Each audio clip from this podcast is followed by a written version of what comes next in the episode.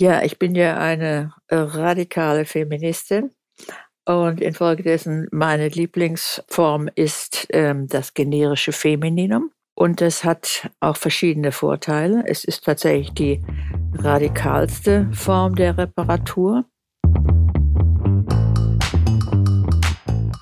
Willkommen bei unserem Podcast 5050 bei OMR.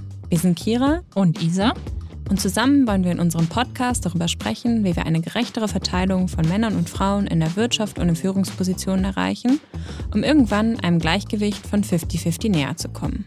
Gendergerechte Sprache und Gendern sind heutzutage heiß diskutierte Themen. Die gendergerechte Sprache findet immer mehr Einzug in unserem Sprachgebrauch, aber es gibt auch viel Gegenwind. Wir haben uns gefragt, wie wird das Thema aus linguistischer Perspektive betrachtet und wann kam das Thema gendergerechte Sprache überhaupt auf? Unsere heutige Gästin ist eine absolute Expertin. Die Sprachwissenschaftlerin Luise Pusch ist eine der Begründerinnen der feministischen Linguistik. Bereits Ende der 1970er Jahre rief Luise Pusch gemeinsam mit Senta Trümmelplötz und Marlies Hellinger die feministische Sprachkritik ins Leben. Frau Pusch nimmt uns mit in die sprachwissenschaftliche Kritik. Wir gehen mit ihr Argumente gegen das Gendern durch und die Sprachwissenschaftlerin zeigt uns, wie man diese entkräftigen kann. Wir sprechen über unterschiedliche Arten des Genderns und Frau Pusch erzählt uns, warum sie ein Fan vom generischen Femininum ist, obwohl sie die Genderpause mit ins Leben gerufen hat. Das Gespräch mit ihr war für uns wahnsinnig besonders, denn uns war vor dem Gespräch überhaupt nicht bewusst, seit wie vielen Jahren das Thema gendergerechte Sprache diskutiert und erforscht wird. Luise Pusch ist eine Pionierin und für uns ein echtes Vorbild, denn sie musste einen hohen Preis für ihre feministische Forschungsarbeit bezahlen und wurde vielfach belächelt und beschimpft. Trotzdem hat sie immer weitergemacht und sich für das Thema eingesetzt. Aber jetzt genug geredet, hört selbst gerne in die Folge rein und lernt diese besondere Frau kennen. Viel Spaß. 50-50 bei OMR. Der Podcast für eine gerechtere Verteilung von Frauen und Männern in der Wirtschaft und in Führungspositionen.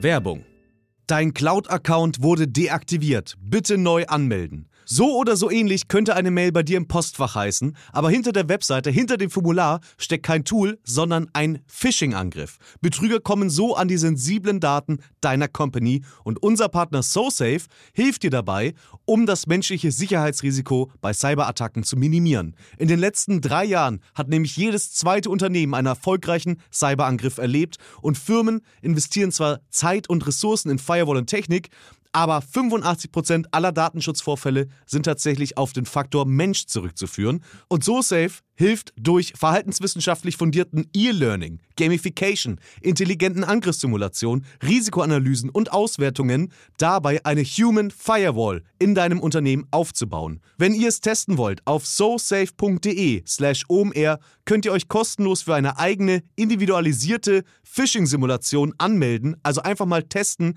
wie eure Klickrate im Unternehmen wäre auf solche Mails. Bisherige Unternehmen hatten da zum Beispiel 30 Prozent. Ihr könnt gucken, ob euer Unternehmen über- oder unterbietet. Alle Infos auf sosafe.de/slash omr. Werbung Ende. Ja, hallo Frau Pusch, willkommen im 50-50 Podcast. Ja, hallo Frau Schubert und Frau Gart. Wir freuen uns sehr, dass Sie heute hier sind. Ähm, zu Beginn wollen wir gerne von Ihnen wissen, Wann haben Sie zum ersten Mal bewusst über das Thema Gendergerechtigkeit nachgedacht? Ja, das ist ja ein ganz neues Wort, Gendergerechtigkeit. Wir dachten damals vor ungefähr 40 Jahren eher sowas wie äh, sprachlicher Sexismus oder ähm, nicht sexistische Sprache. Also haben sich die Begriffe geändert. Gendergerechtigkeit ist vielleicht erst seit drei, vier Jahren im Schwange. Das Wort gendern hörte ich in Österreich zum ersten Mal vor etwa zehn Jahren. Also im Grunde ist das alles dieselbe Sache, aber bei gendern kommt natürlich noch ähm, das diverse Geschlecht hinzu oder alle Geschlechter, die nicht binär sind. Infolgedessen würde ich sagen, mh, hm, dieser Begriff ist ungefähr 20 Jahre alt oder diese Auffassung von sprachlicher Gerechtigkeit für Geschlechter. Und davor ging es immer um äh, sprachliche Gerechtigkeit für Frauen in der Sprache. Sie haben es gerade schon gesagt, Sie beschäftigen sich schon seit über 40 Jahren mit dem Thema gendergerechte Sprache, auch wenn Sie es bis dahin nicht so genannt haben. Sie sind ja auch feministische Sprachwissenschaftlerin und Mitbegründerin der feministischen Linguistik. Wie sind Sie denn damals auf das Thema gestoßen? Ähm, äh, auf, auf zweierlei Weise oder drei eigentlich. Zuerst habe ich davon gehört über einen wissenschaftlichen Aufsatz von Robin Lakoff, eine amerikanische Sprachwissenschaftlerin, die veröffentlichte 1973 den Aufsatz ähm, Language and Women's Place und hat darin nachgewiesen, dass die Frauen in der Sprache, diesmal im Englischen, benachteiligt sind, also irgendwie anders behandelt werden und sich auch anders verhalten als Männer und äh, meistens zu ihrem Nachteil. Dann der nächste Schritt war, als ich die Frauenbewegung, äh, mich der Frauenbewegung anschloss äh, und weiter sagte, also hier fühlt man sich äh, sehr wohl oder so, wurde ich dann kritisiert von den anderen frauenbewegten Frauen. Und die sagten zu mir, also Luise, du bist Sprachwissenschaftlerin und trotzdem sagst du immer sowas wie Mann. Das heißt doch jetzt eigentlich Frau, das kann man doch, kann Frau doch alles nicht hm. mehr so sagen. Also das war so Mitte der 70er Jahre und ich war da aber noch etwas kritisch. Ähm, dachte, das überzeugt mich noch nicht, denn wenn ich das Wort Mann benutze, dann denke ich nicht an Männer, sondern an das, was ich eigentlich sagen will. Und habe das auch begründet. Ich habe gesagt, wenn ich äh, von Büchern spreche, dann denke ich auch nicht an Buchen, obwohl Buch und Buche natürlich eng zusammenhängen, auch etymologisch. Und genauso wenig denke ich bei dem Wort MAN an Männer. Äh, das Ganze muss viel systematischer betrachtet werden und nicht an einzelnen Wörtern aufgehängt werden, habe ich gesagt. Und die Frauen haben mich nur komisch angeguckt und dachten, ich hätte irgendwie äh, ja, einen Berufsschaden erlitten als Sprachwissenschaftlerin. Und dann kam es schließlich 1978 dazu, dass ich äh, den Aufsatz von Senta Trömmel-Plötz, meine Freundin und Kollegin an der Uni Konstanz, gelesen habe und der hat mich beeindruckt. Dann wurde sie von einem männlichen Kollegen deswegen extrem angegriffen und auch auf sehr oberflächliche und ähm, besserwisserische Weise angegriffen, hm, so dass wir dann beschlossen haben, dass ich die Verteidigung schreibe. Da wollten wir nicht so auf uns sitzen lassen. Äh, und es, also es war einfach strategisch, wurde ich dafür ausgewählt und nicht sie, weil es besser ist, den Eindruck zu erwecken, da sind viele die das meinen und nicht nur eine Einzelperson. Und das war im Jahre 79. Ich war gerade frisch habilitiert und hatte ein bisschen Zeit, mich auch um andere Sachen zu kümmern und habe mich dann zwei, drei Monate im Sommer mit der ganzen Thematik beschäftigt und dabei festgestellt, dass es alles noch viel schlimmer war im Deutschen, als wir das bis dahin so gedacht hatten. Also so kam ich praktisch von 73 bis 79. Das war eine längere Entwicklung. Wahnsinn, total interessant, ähm, dass Sie sich einfach schon so, so lange mit diesem Thema auseinandersetzen. Ähm, ich mhm. glaube, in unserer Generation und in unserer Wahrnehmung ähm, ist das Thema überhaupt erst seit, ich würde sagen, irgendwie zwischen fünf und zehn Jahren vielleicht aufgekommen. Aber es gibt tatsächlich PionierInnen, die sich schon ähm, sehr, sehr lange damit auseinandersetzen. Können Sie uns vielleicht noch ein bisschen äh, mit in die Geschichte nehmen. Also jetzt haben wir ja schon erfahren, wie Sie auf das Thema gestoßen sind, aber seit wann gibt es überhaupt die feministische Linguistik? Mm. Ja, die gibt es eigentlich seit den 70er Jahren. Äh, Senta Trümmelblötz, die hatte das Thema mitgebracht aus den USA. Sie hat da studiert und promoviert. Und es kam eigentlich äh, richtig in den USA auf und äh, wichtige Autorinnen sind da Mary Ritchie Key, ich glaube so 71 und äh, ähm, Kate Swift und ihre Co-Autorin, den Namen habe ich jetzt vergessen. Also das sind so die wichtigsten Pionierinnen. Ähm, unter den Feministinnen war es zum Beispiel die Zeitschrift Ms, ähm, die diesen Begriff Miss auf Deutsch Fräulein, äh, beziehungsweise eigentlich nicht das abgeschaffte Fräulein. Äh, das, das Wort Miss entspricht dem deutschen Fräulein. Und die Zeitschrift Miss, MS, hat praktisch mit diesem Wort äh, auch gleichzeitig die Sprache kritisiert. Sie wollte eben diese Aufteilung von Mrs. und Miss nicht weiter hören und sehen und deswegen eine Anrede, allgemeine Anrede für Frauen, egal ob verheiratet oder nicht verheiratet. Das war also auch ein ähm, sprachwissenschaftliches Statement. Die Zeitschrift Miss gibt es, glaube ich, seit Anfang der 70er Jahre. Ähm, letztlich geht das vermutlich auf die Sprachkritik der hm, Bürgerrechtsbewegung in den USA zurück, die ähm, ja zum Beispiel sagte, also wir wollen nicht mehr das N-Wort hören. Ich will es hier auch nicht sagen, äh, vor allen Dingen nicht in der negativen Form noch. Und ähm, wir wollen auch nicht äh, als Schwarze oder African Americans immer als, als äh, erwachsene Männer mit dem Wort Boy angeredet werden oder dass darüber äh, über uns so geredet wird. Und da haben die Frauen irgendwie, sind sie aufgewacht und haben gesagt, wie ist das denn mit uns? Wir werden routinemäßig immerzu mit Girls angeredet und sollen uns noch darüber freuen und stolz sein, dass wir hier als jugendlich eingestuft werden. Jedenfalls, da regte sich allgemeiner Unmut auch bei den Frauen. Und dann haben sie das alles genauer angeguckt und das alles festgestellt für die englische Sprache. Und als wir Anglistinnen, Sandra Trümmelplatz ist auch Anglistin, genau wie ich, und auch Marlies Hellinger, quasi die dritte im Bunde, uns das dann im Deutschen angeguckt haben, mussten wir eben feststellen, das Deutsche ist sehr viel schwieriger zu reparieren als das Englische. Äh, und letztlich können wir in der ähm, Zeit noch viel weiter zurückgehen. Also schon in den 20er Jahren gab es Kritik an der Männerlastigkeit der deutschen Sprache. Baudouin de Courtenay zum Beispiel. Oder auch die Feministinnen äh, haben sich über das Wort Fräulein damals schon aufgeregt und wollten es nicht hören. Das Ganze also war noch nicht sehr systematisch. Die systematische feministische Kritik hat tatsächlich Anfang der 70er Jahre begonnen. Also auch sprachwissenschaftliche Kritik. Bis dahin war das eher so sporadisch, ein allgemeiner Unmut, aber es war eigentlich noch keine äh, wissenschaftliche Richtung.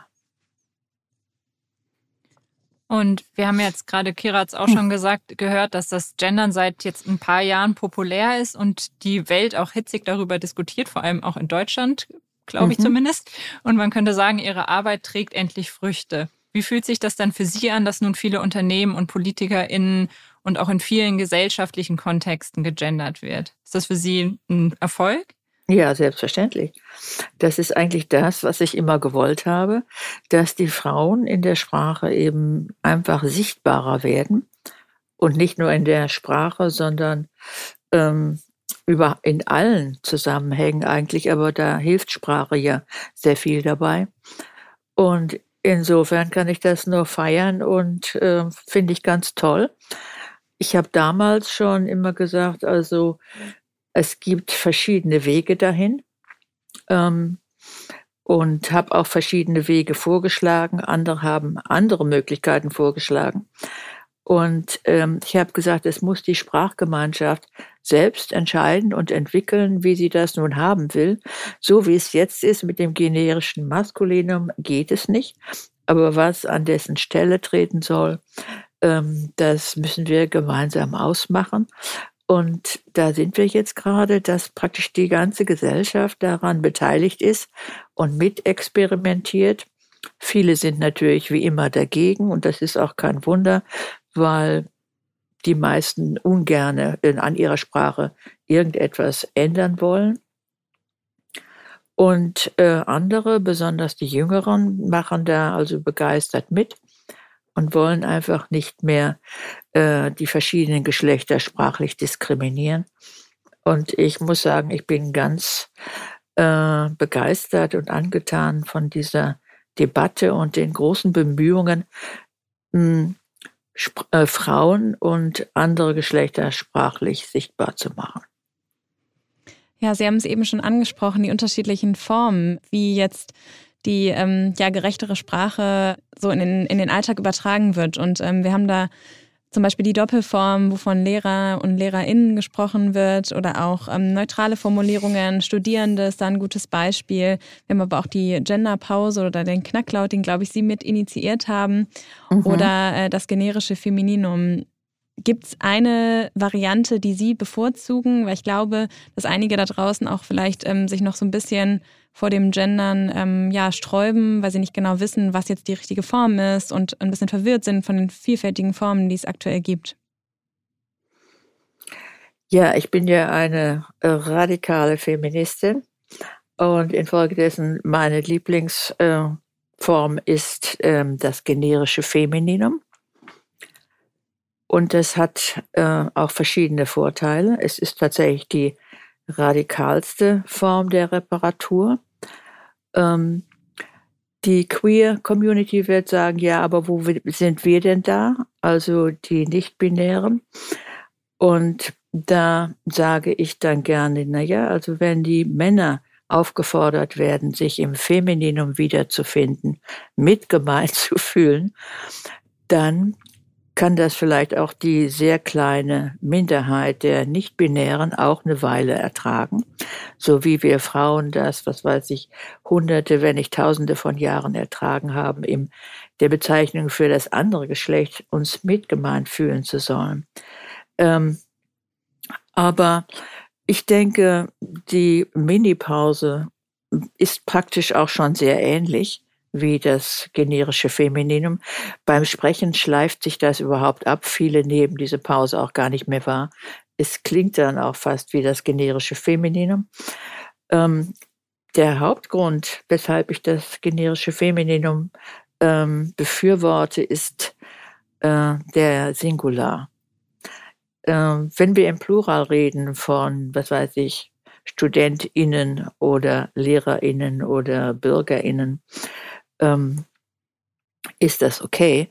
Aber im Singular, sagen wir mal, äh, jeder kehre vor seiner Tür, so wie viele andere Sprichwörter oder überhaupt, dann äh, müssen wir sagen, jede kehre vor ihrer oder seiner Tür. Äh, Im Singular geht das alles sehr viel schlechter. Und da sind diese Form dermaßen kompliziert, dass man wahrscheinlich der Sprachgemeinschaft das nicht zumuten kann. Insofern wird bei uns heutzutage eigentlich nur im Plural gegendert. Im Singular gibt es unglaubliche Holprigkeiten. Und wenn wir das Ganze etwas vereinheitlichen wollen, dann empfiehlt sich da eben so eine sehr starke und kraftvolle Form, wie es das generische Maskulinum ja ist. Es ist also sehr, sehr einfach und durchschlagend, überall einsetzbar im Plural wie im Singular. Und ähnliches möchte ich für ähm, die gegenderte Sprache auch haben. Und das wäre dann, äh, die Entsprechung wäre das generische Femininum. Und das äh, würde ja auch die untergeordnete Gruppe wirklich in den Fokus bringen. Aber ich weiß, ich bin damit eigentlich äh, in einer Minderheit. Ich denke, das war auch eine Position, die ich einfach auf, aus, aus Ärger eingenommen habe, weil ich es leid war, in den 80er Jahren immer wieder gefragt zu werden. Also mit euren verdammten Doppelformen. Da kommt ihr sowieso nicht weiter. Das kann ja wirklich überhaupt niemand aushalten. Immer solche Sätze zu sagen, wie jede Studentin und jeder Student soll ihre oder seine äh, Semesterarbeit rechtzeitig bei ihrem oder seinem Professor oder bei ihrer oder seiner Professorin einreichen wenn wir sagen, jeder Student soll seine Arbeit rechtzeitig bei, seiner, bei seinem Professor einreichen, ist das viel einfacher, viel eleganter. Dann habe ich gesagt, ja, oder eben jede Studentin soll ihre Arbeit rechtzeitig bei ihrer Professorin einreichen. Das ist genauso elegant.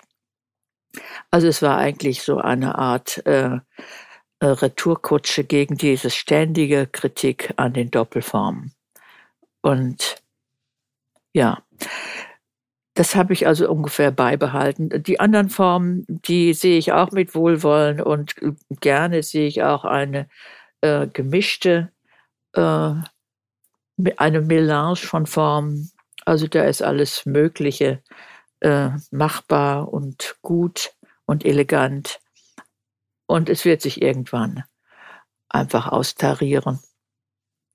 Glauben Sie, wir kommen jemals dahin, dass wir eine Form haben oder uns auf eine Form einigen, die sich dann gesellschaftlich durchsetzt? Ähm, ich denke ja. Es kann aber noch dauern. ja. Und ähm, ich fand noch immer den Aspekt ganz spannend mit den nicht-binären Personen. Ähm, da wird jetzt wahrscheinlich auch, ja, könnten wieder viele Argumente hm. dagegen angebracht werden. Das ist ja auch einfach der Grund, weshalb diese das Sternchen zum Beispiel initiiert wurde. Können Sie darauf vielleicht nochmal ein bisschen eingehen, warum Sie eigentlich der Meinung sind, dass die sich dann mitgemeint fühlen können, wenn man jetzt äh, das generische Femininum verwendet?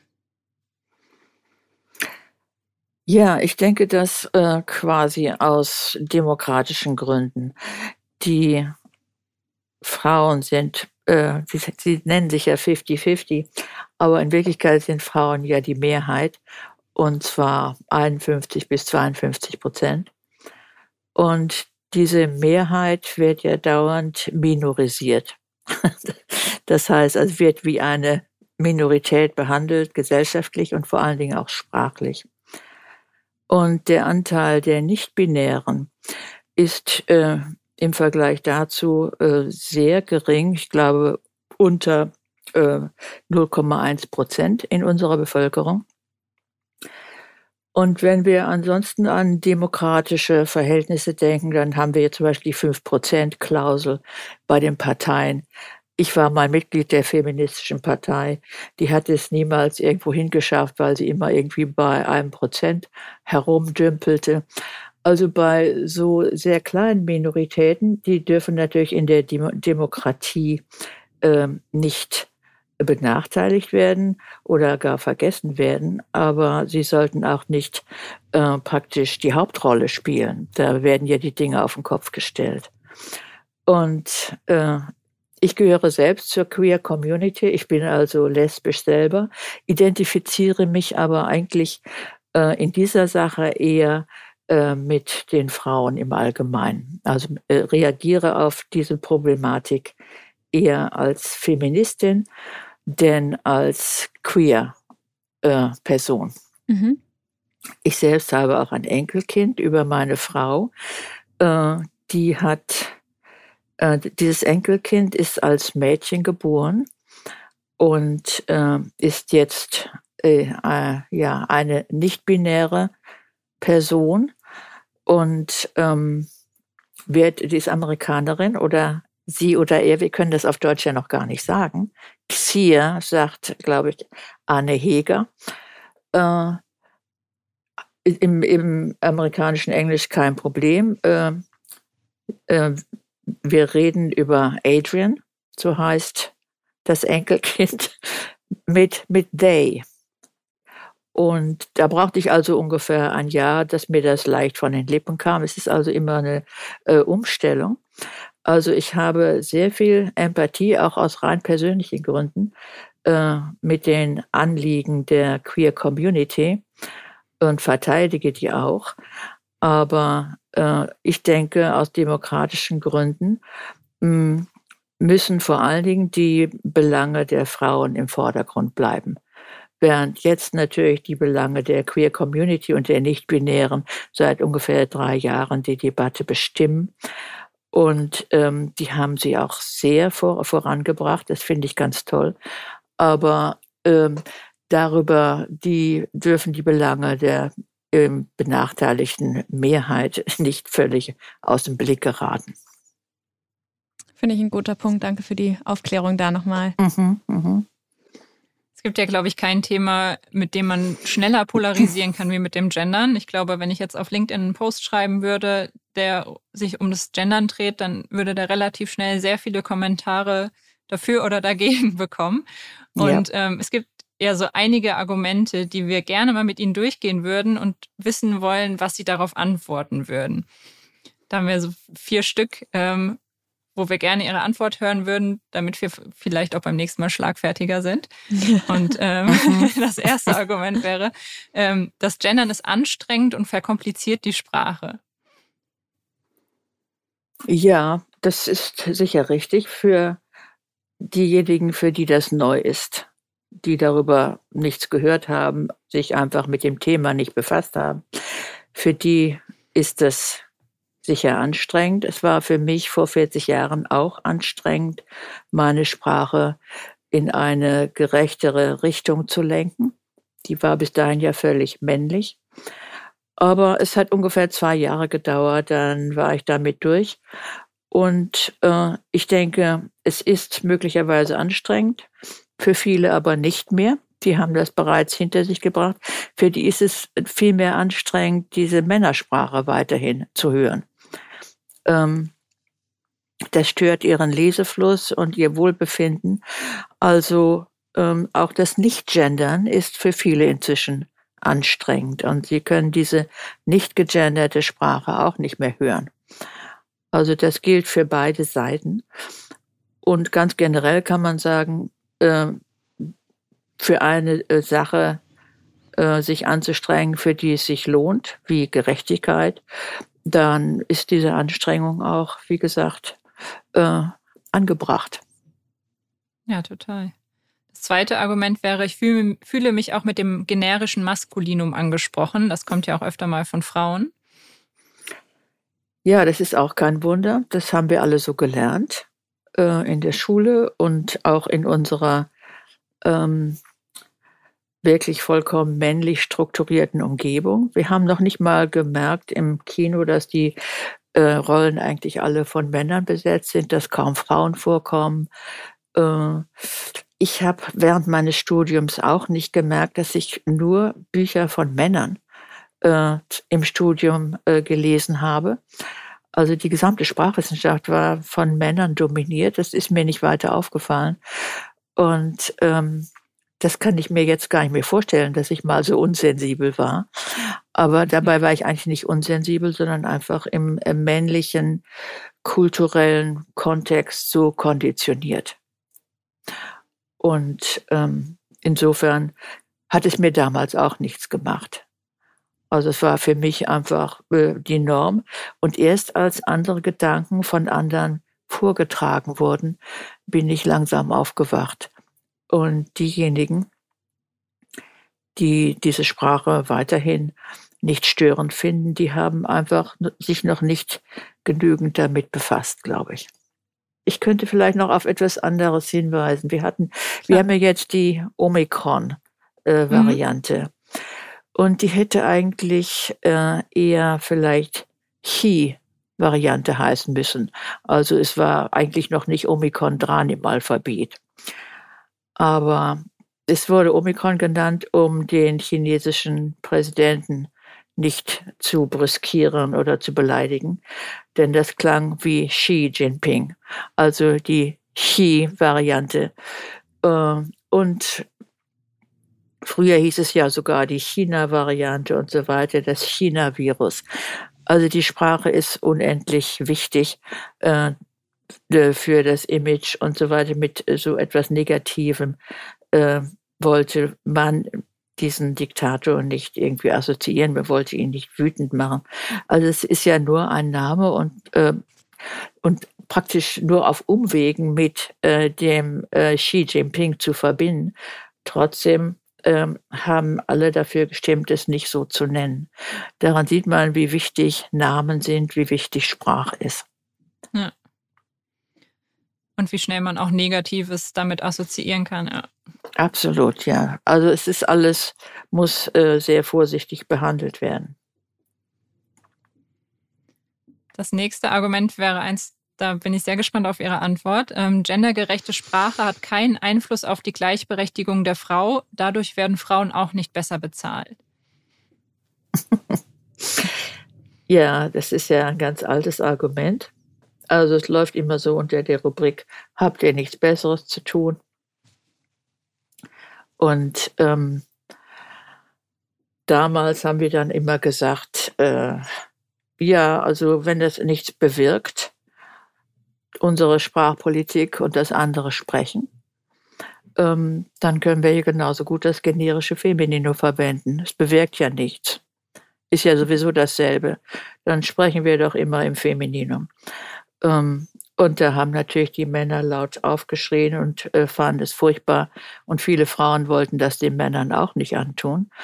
Also die Umkehrung zeigt dann immer eigentlich sehr deutlich, was es doch alles bewirkt.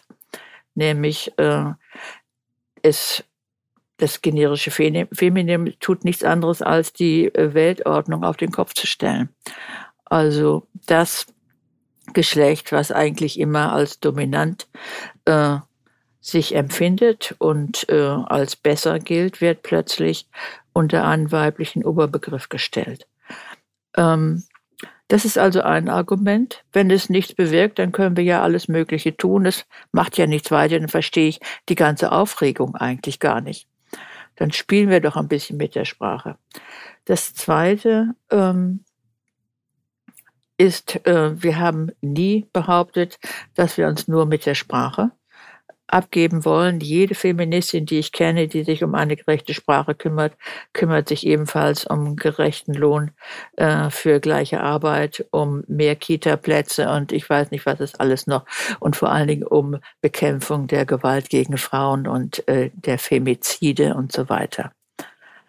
Das schließt sich nicht aus, sich für das eine einzusetzen und für all die anderen Sachen ebenfalls. Es gehört viel mehr zusammen.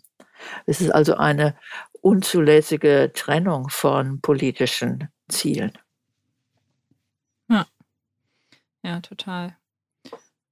Und dann haben wir noch unser letztes Argument. Gendern ist ein akademisches Elitenprojekt. Ja, es ist genau, genau das Gegenteil ist der Fall. Also es wird wirklich vollkommen äh, auf den Kopf gestellt, jedenfalls historisch betrachtet. Ähm, wir, die wir damit angefangen haben, haben das aus der Frauenbewegung übernommen. Äh, also die Sprachwissenschaftlerinnen sind von der Basis darauf überhaupt erst gestoßen worden.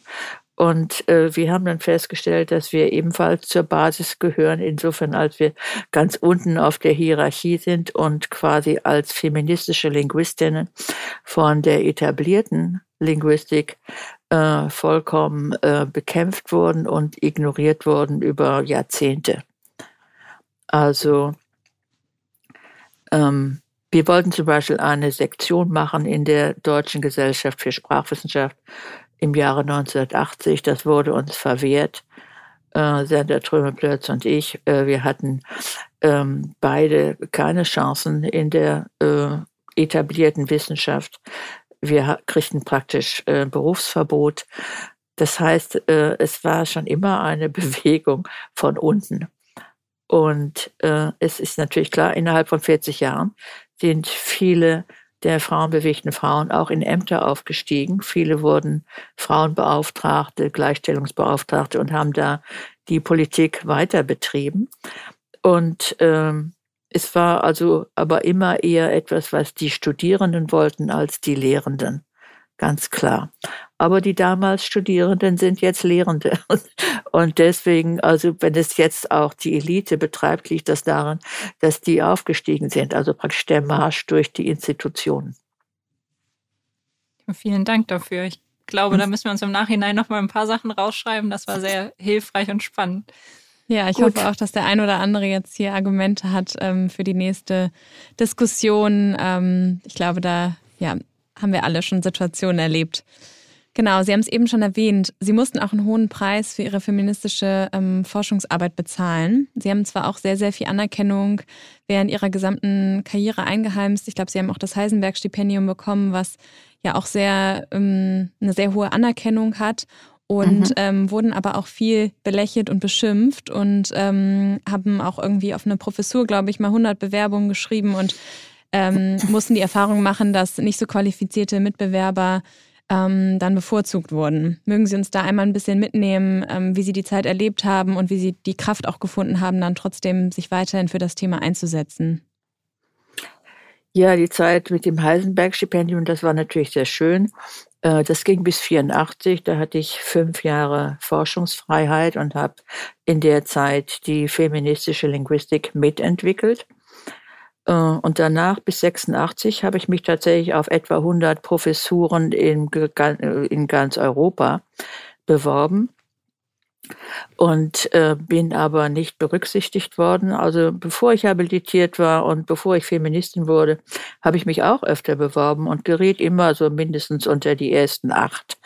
Und jetzt fand ich mich dann plötzlich äh, unter dem, ja, auf Platz 35 wieder, wo ich mich noch nie gesehen hatte. Und ähm, musste also feststellen, dass ich inzwischen äh, den Ruf hatte, nicht professorabel zu sein, äh, wegen meiner feministischen Ansichten über die Sprache. Also ich war plötzlich wahnsinnig geworden in den Augen der Etablierten.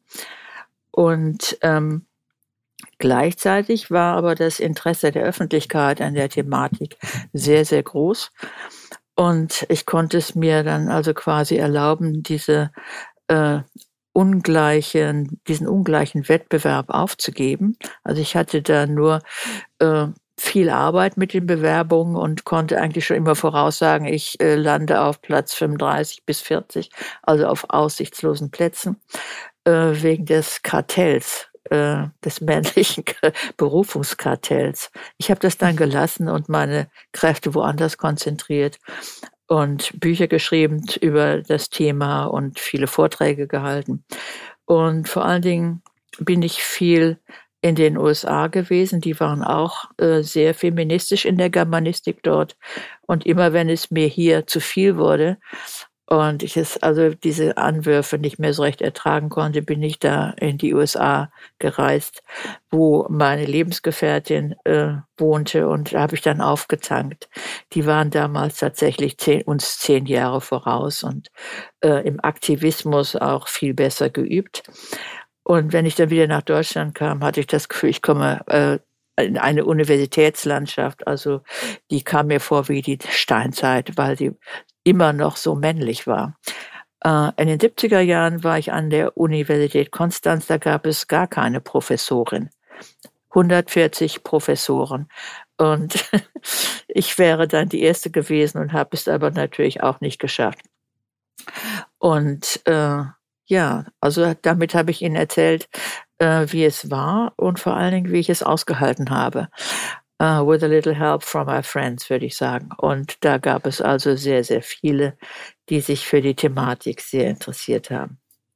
Wahnsinn, total spannend und ähm, vielen Dank, dass Sie das hier auch mit uns teilen. Ich glaube, jetzt äh, mhm. konnte sich da jeder mal so reinfühlen in diese Zeit. Ähm, Wahnsinn. Also auch diese Pioniersarbeit, die Sie leisten und geleistet haben, ähm, das ist wirklich, äh, ich habe da großen Respekt vor. Vielen Dank. Sie haben es gerade auch schon angerissen. Sie haben ein Buch geschrieben, Deutsch als Männersprache. Was sind denn die zentralen Erkenntnisse des Buchs? Dass äh, die deutsche Sprache ähm, die Männer favorisiert und äh, Frauen schlecht behandelt. Das liegt äh, vor allen Dingen an dieser einen Regel des äh, generischen Maskulinums, ähm, dass eine Gruppe von Personen, ähm, die auch nur einen einzigen Mann enthält, als männliche Gruppe dargestellt wird. Also der Spruch lautet immer 99 Sängerinnen und ein Sänger sind auf Deutsch zusammen 100 Sänger. Die Frauen können also selbst zusehen, wo sie geblieben sind. Und äh, das Ganze gilt auch für Gruppen, ähm, von denen man nicht weiß, ob sie einen Mann enthalten oder nicht. Da wird auf mhm. alle Fälle schon mal äh, das Maskulinum gewählt. Das sehen wir in Wörtern, in Sätzen wie Wer wird Millionär? wenn ich dann sage, wer wird Millionärin? Ich wäre ja auch gerne mal Millionärin. Dann sagen die Leute, wieso Millionärin? Und ähm, wir hören dann, wir sind mitgemeint, aber wir wissen aus ganz vielen Beispielen, äh, dass wir tatsächlich oft nicht mitgemeint sind und vergessen werden wegen dieser Sprache. Dafür habe ich viele Belege äh, angeführt aus meiner Lektüre. Da kam, wurde dann zum Beispiel von Schriftstellern geredet, die sich irgendwo getroffen haben. Und auch ihre Frauen äh, durften mit teilnehmen. Ich, dachte, also ich denke, Schriftsteller bedeutet Schriftstellerinnen und Schriftsteller. Und wieso dann ihre Frauen? Also was soll der Quatsch? Und ähm, auch einfach falsche Grammatik. Aber dieses Gesetz, äh, eine Gruppe ist männlich, ähm, wenn so wie ein einziger Mann hinzukommt oder sich darin befindet, das ist, war durchgehend im Deutschen. Und was das eigentlich bedeutet, ist eben, dass Männer mehr wert sind als Frauen. Frauen können sprachlich unter den Tisch fallen. Mit den Männern darf das niemals sein, selbst für Gruppen, wo wir nicht, äh, für Personen, deren äh, Geschlecht uns gar nicht bekannt ist fragen Sie mhm. Ihren Arzt oder Ihren Apotheker. Das sind hypothetische Personen, äh, gar nicht irgendwelche bestimmten. Also es ist einfach ein vorgeschriebenes Gesetz. Äh, dann zum Beispiel im Deutschen das Namensrecht. Ähm, bis 1997, glaube ich, äh, schrieb vor, dass die Frau den Namen des Mannes übernimmt bei der Heirat. Und äh, das, damit ist die gesamte weibliche Abstammungslinie ausgelöscht. Ob die, obwohl die Frau ja praktisch für die Abstammung das meiste tut, äh, wird sie aber völlig ausgelöscht. Und wenn eine Frau, sagen wir mal, in einer Ehe fünf Töchter geboren hat, dann war die Familie in Gefahr auszusterben, weil der Stammhalter ja noch fehlte.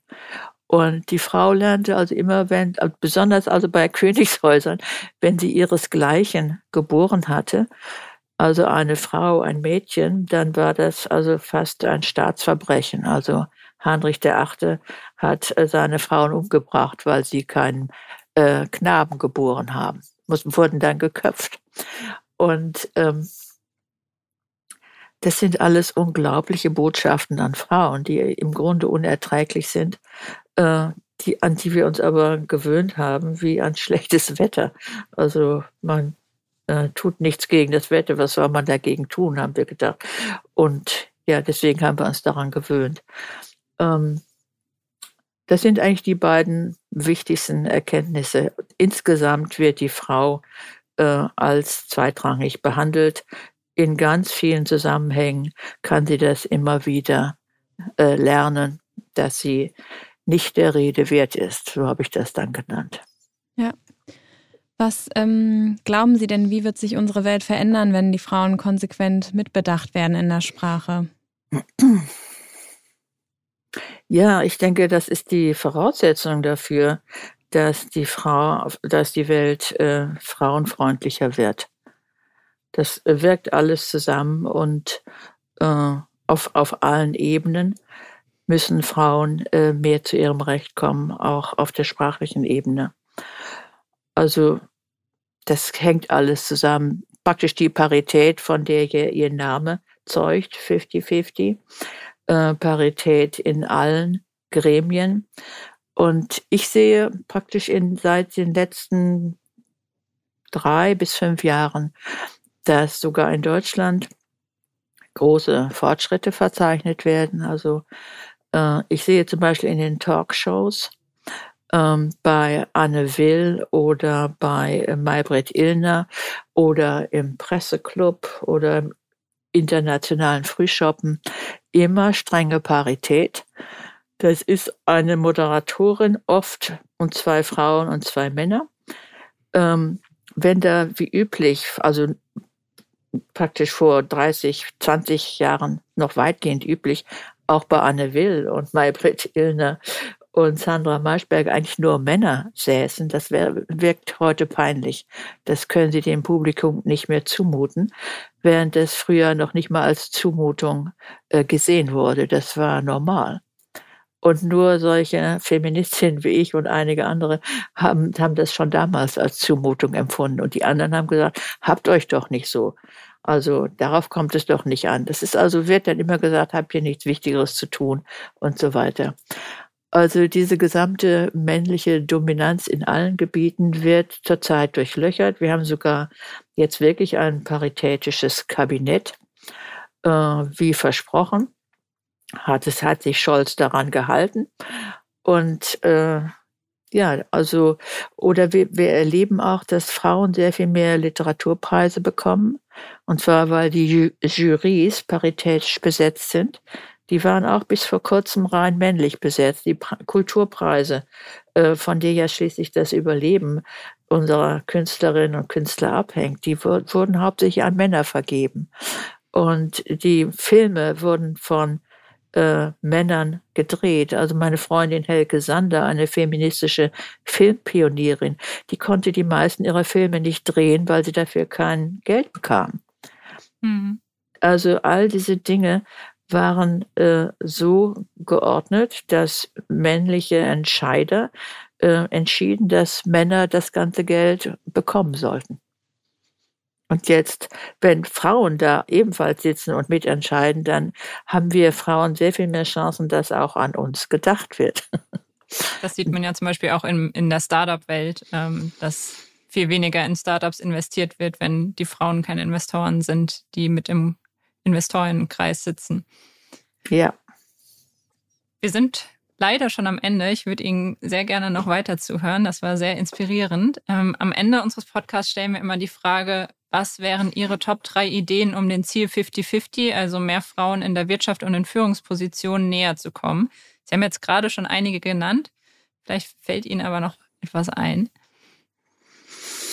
Ja, man sollte äh, diese Idee der äh, Parität vielleicht noch etwas unterfüttern mit äh, nicht nur quasi Anreizen, sondern auch mit Strafandrohungen.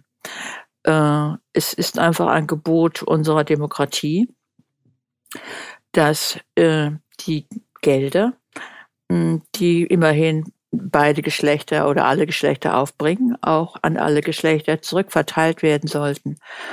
Äh, so wie das nicht geschieht und Männer bevorzugt werden, sollte es empfindliche Strafen geben.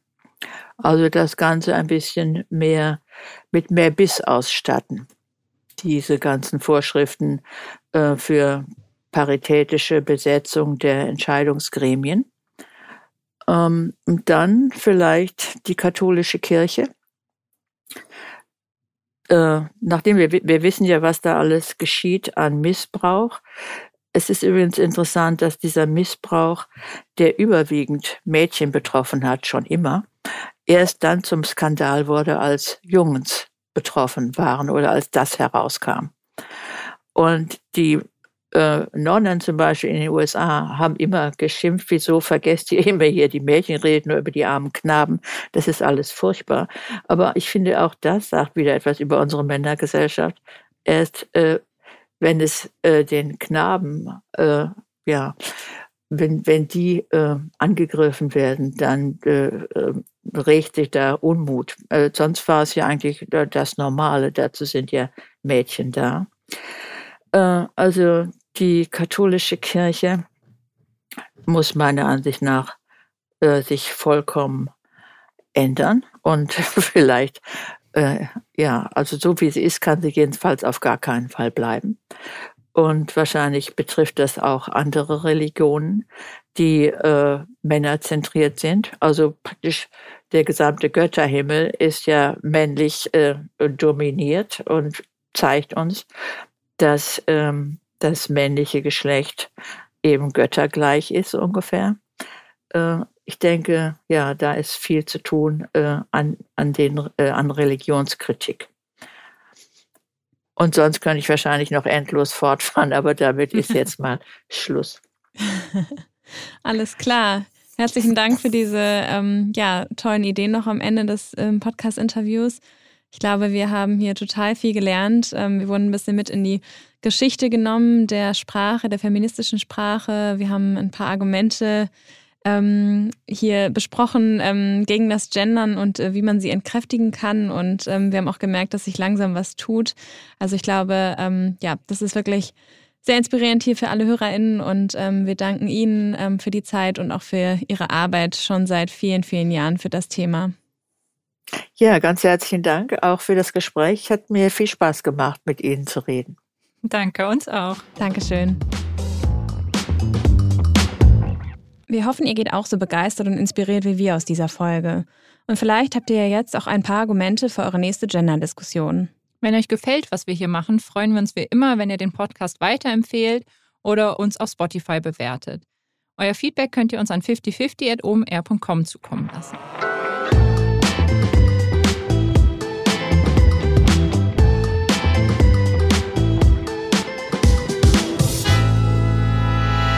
Dieser Podcast wird produziert von Podstars bei OMR.